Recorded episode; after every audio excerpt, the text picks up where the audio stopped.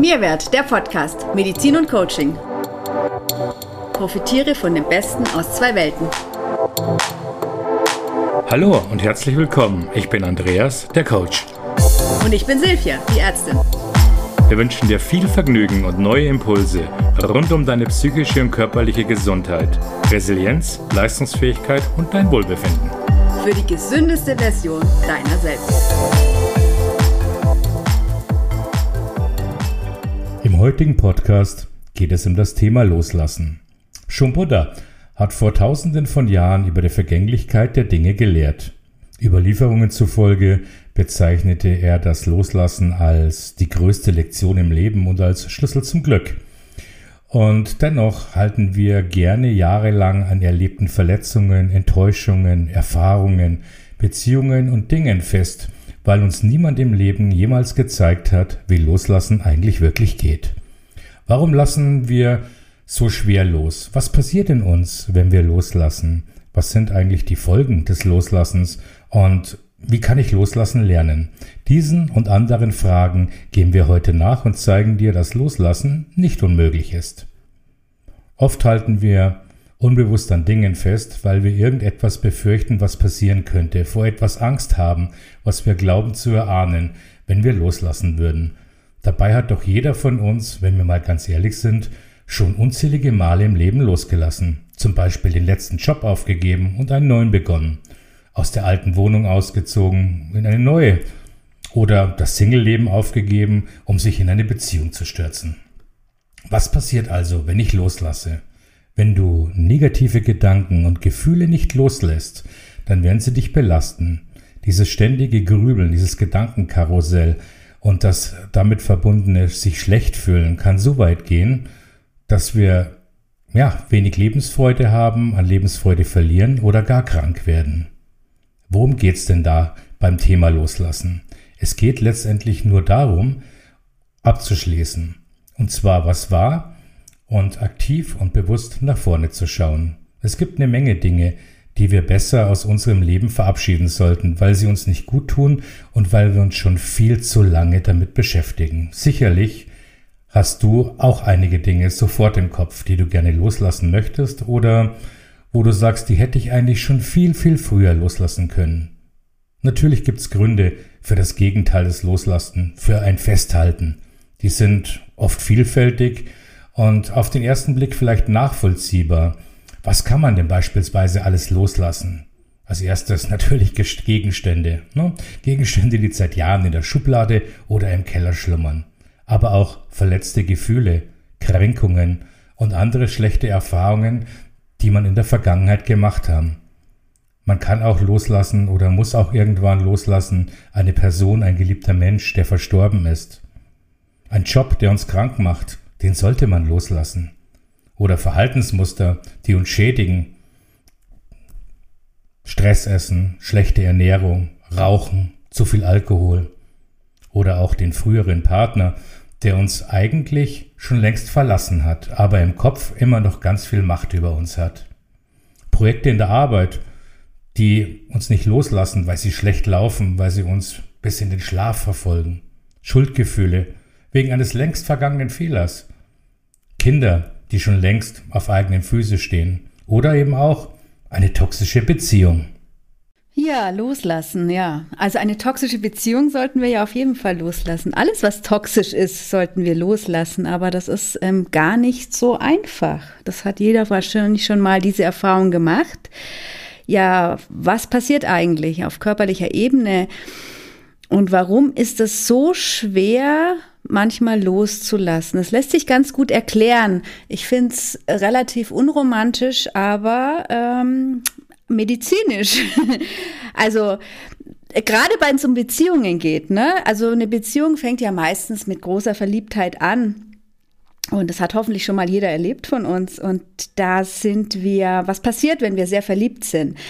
Also die Natur hat das so eingerichtet, dass wir in dieser Phase unser Gehirn klassisch auf Nachwuchs programmiert ist, ja? Also die Natur will gar nicht, dass wir dann loslassen, denn ursprünglich geht es einfach um die Fortpflanzung. Also loslassen ist schlichtweg eigentlich nicht gewollt. Und man hat dann natürlich Untersuchungen gemacht mit Hirnscans. Da hat man ähm, jeweils eine Person da eben reingelegt und geguckt und hat ja immer das Bild von dem derzeit verliebten Partner da eben vor die Nase gehalten und hat gesehen, dass es eine verstärkte Aktivität in einem bestimmten Areal des Gehirns gibt, dem sogenannten ventralen Tegmentum. Das ist ein Teil des Mittelhirns, gar nicht so wichtig jetzt, aber der produziert vor allem den Botenstoff Dopamin. Dopamin hat wahrscheinlich jeder schon mal gehört, unser Glückshormon oder eins unserer Glückshormone. Und was macht Dopamin? Wenn der Dopaminspiegel ansteigt, dann sorgt das für angenehme Gefühle. Angenehme Gefühle finden wir gut. Ne? Ist, ist, ist ein Suchtstoff, ne? also spielt auch in der Sucht eine Rolle. Ja? Also verliebt sein ist ja auch eine Sucht. Und je verliebter wir sind, desto mehr Dopamin wird ausgeschüttet. Ja, also da will sich natürlich keiner trennen. Jetzt kommt es aber doch immer wieder vor, dass sich Verliebte doch trennen oder im schlechtesten Fall einer davon, ne? Und äh, was man dann erlebt, äh, also gesehen hat in diesen Studien, dass dann dieser, dieser Dopaminspiegel akut entweder absinkt, ja, und das kommt dann wirklich einem körperlich-seelischen Schmerzempfinden gleich, also wie so einem Drogenentzug. Und bei vielen Menschen kommt es zum gegenteiligen Effekt, hat man festgestellt, und das Gehirn schüttet noch mehr Dopamin aus. Also wir können gar nichts machen, weil der Körper ja dieses Hormon ausschüttet und den Betroffenen dann noch verliebter macht. Man nennt das Frustration Attraction, also diese Frustration, die einen noch, noch verliebter macht. Ne? Also ähm, das kennt man bestimmt, vielleicht sogar von sich selbst oder aus dem Bekanntenkreis, dass die dann noch wie verrückt klammern und alles in rosa Wolken sehen und einfach nicht loslassen können. Und da eben einfach auch unser Hormonhaushalt eine Rolle spielt. Und so kann es auch mal toxisch werden, ja. Aber ist es natürlich nicht gut, oder Andi? Also die Folgen des Nicht-Loslassens. ja, sind nicht gerade die schönsten, ja, denn, denn wenn wir sagen, loslassen, die Folgen des Loslassens ähm, ist einfach belastende Dinge, Situationen und Personen, denen geben wir ganz großen Raum in unseren Gedanken die uns einfach belasten, die uns hemmen und äh, wir verharren dadurch natürlich wahnsinnig in der Vergangenheit. Und das hat viele Folgen. Wir stehen unserem Glück im Wege, klar, weil wir immer äh, belastet sind, traurig sind, vielleicht auch negativ denken und viele Dinge nicht sehen, die uns das Leben eigentlich offeriert und anbietet. Wir hindern uns dauerhaft frei zu sein. Wir sind Gefangener unserer Gedanken. Schrecklich eigentlich. Ne? Und wir haben keine Chance, wirklich zufrieden zu sein. Ja, und die Belastungen können dann natürlich so groß werden, dass wir eben wirkliche ähm, Symptome wieder auf körperlich-psychischer Ebene bekommen. Wir können Angstzustände entwickeln, Schlafprobleme, Depressionen, Schmerzen, eigentlich die ganze Bandbreite an Erkrankungen, weil wo ist der Körper letztendlich erst in einem Stresszustand, ja? Somit hat er eine Art Stresserkrankung, ne? Und die kann wiederum sämtliche Symptome hervorrufen. Deshalb ist Loslassen sehr wichtig. Ja, und trotzdem fällt es uns nämlich so schwer. Und warum fällt es uns so schwer? Ja, warum fällt uns Loslassen eigentlich so schwer? Da würde ich vielleicht jetzt gerne eine kleine Geschichte einwerfen, die das eigentlich sehr schön aufzeigt. Diese Geschichte kommt aus dem Zen-Buddhismus, ist eine Kurzgeschichte und sie beleuchtet dieses Loslassen aus Sicht zweier Mönche. Die geht einfach so. Ein junger Mönch und ein alter Mönch laufen einem Pfad entlang. Sie kommen zu einem Fluss mit starker Strömung. Als sie sich gerade bereit machen, ihn zu überqueren, sehen sie eine hübsche junge Frau, die nicht ans andere Ufer gelangt und weint. Sie bemerkt die Bändche und bittet beide um Hilfe. Der alte Mönch nimmt sie sofort auf seine Schulter und trägt sie über den Fluss. Sie bedankt sich und jeder geht seiner Wege. Der junge Mönch ist stinksauer.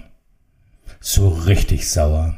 Stunden später bricht er das Schweigen und ist immer noch sauer. Der alte Mann fragt ihn, was ist denn los?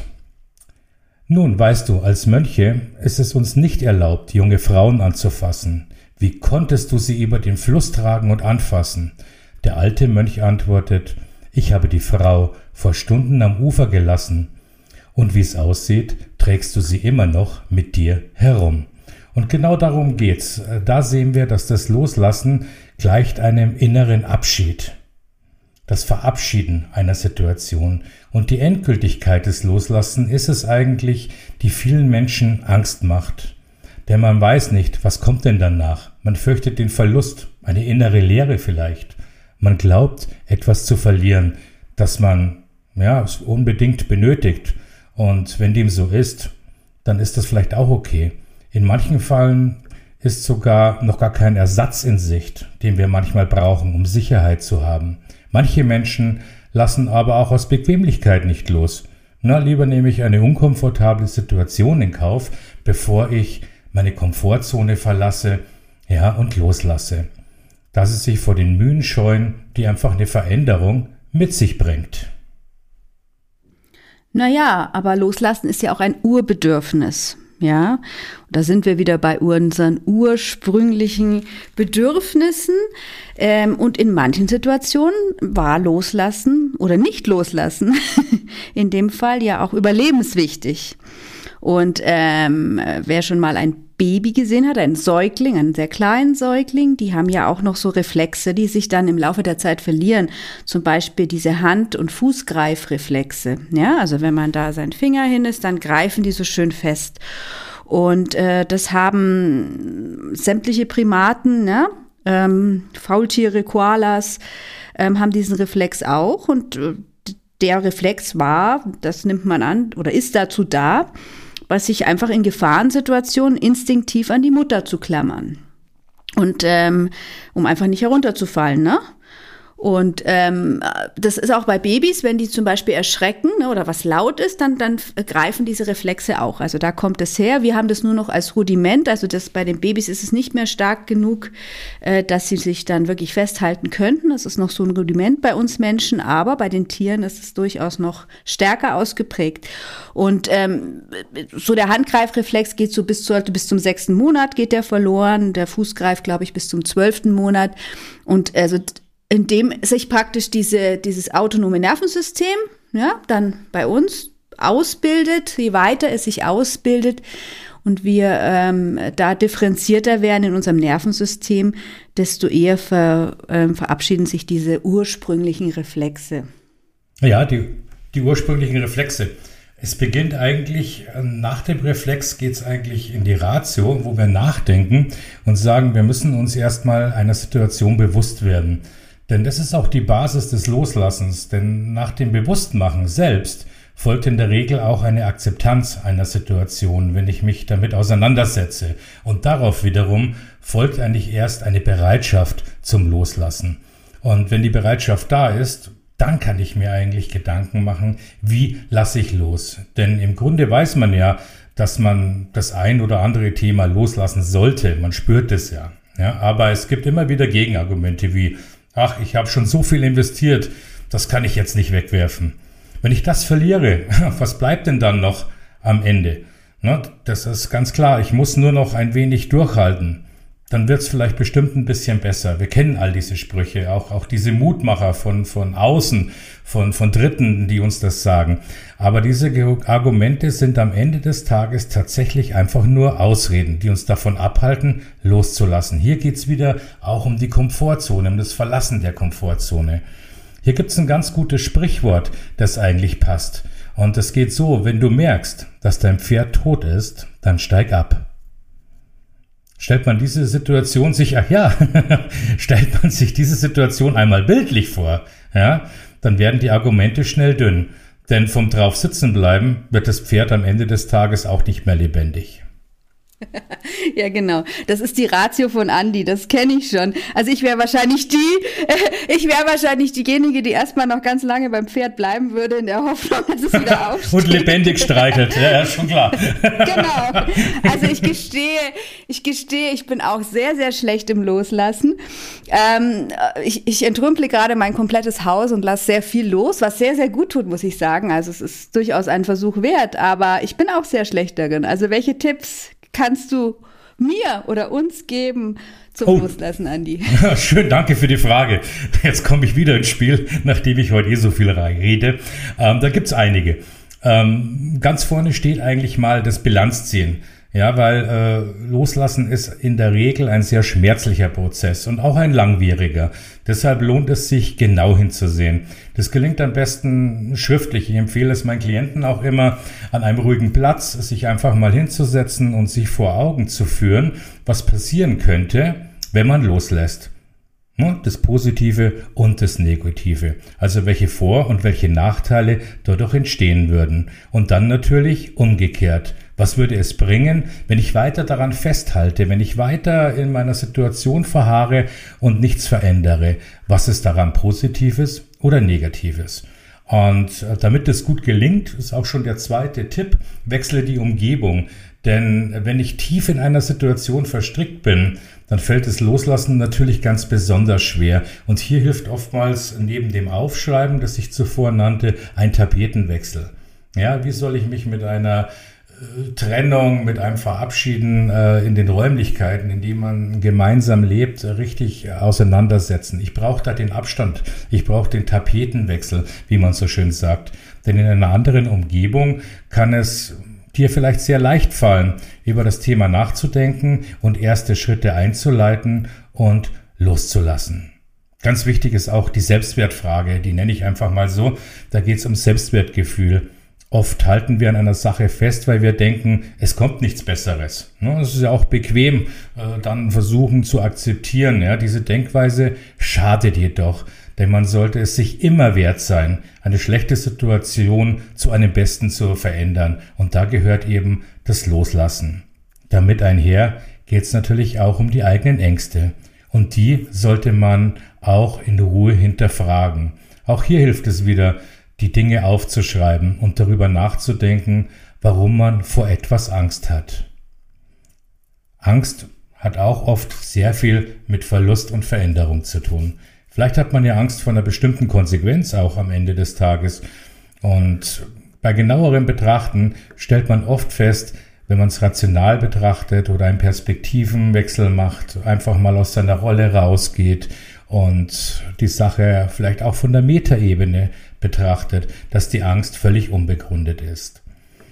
Auch sehr schön sind Tipps wie, ja, der, der schreckliche Satz, genau, fällt mir jetzt ein, was wäre wenn? Ja, das ist ein schrecklicher Satz. Viele Gedanken beginnen mit diesen Worten und schon hängen wir wieder in der Vergangenheit fest, die uns wie ein Sog zurückzieht. dabei läuft das Fortspinden dieses Satzanfangs viel positiver als äh, in Wahrheit stattgefunden hätte, weil wir uns nur an die schönen Dinge erinnern. Deshalb ist es ein wichtiger Schritt des Loslassen, dich vom Was wäre wenn Klotz zu befreien. Stelle dir stattdessen äh, vor, was könnte sein, wenn und visualisiere deine Ziele. Wenn man oftmals auch, ja, sehr trauriges, sehr gefangenes, äh, hilft es oft auch mit Gleichgesinnten zu sprechen im Bekanntenkreis, vielleicht auch in Selbsthilfegruppen. Man darf sich da gar nicht scheuen.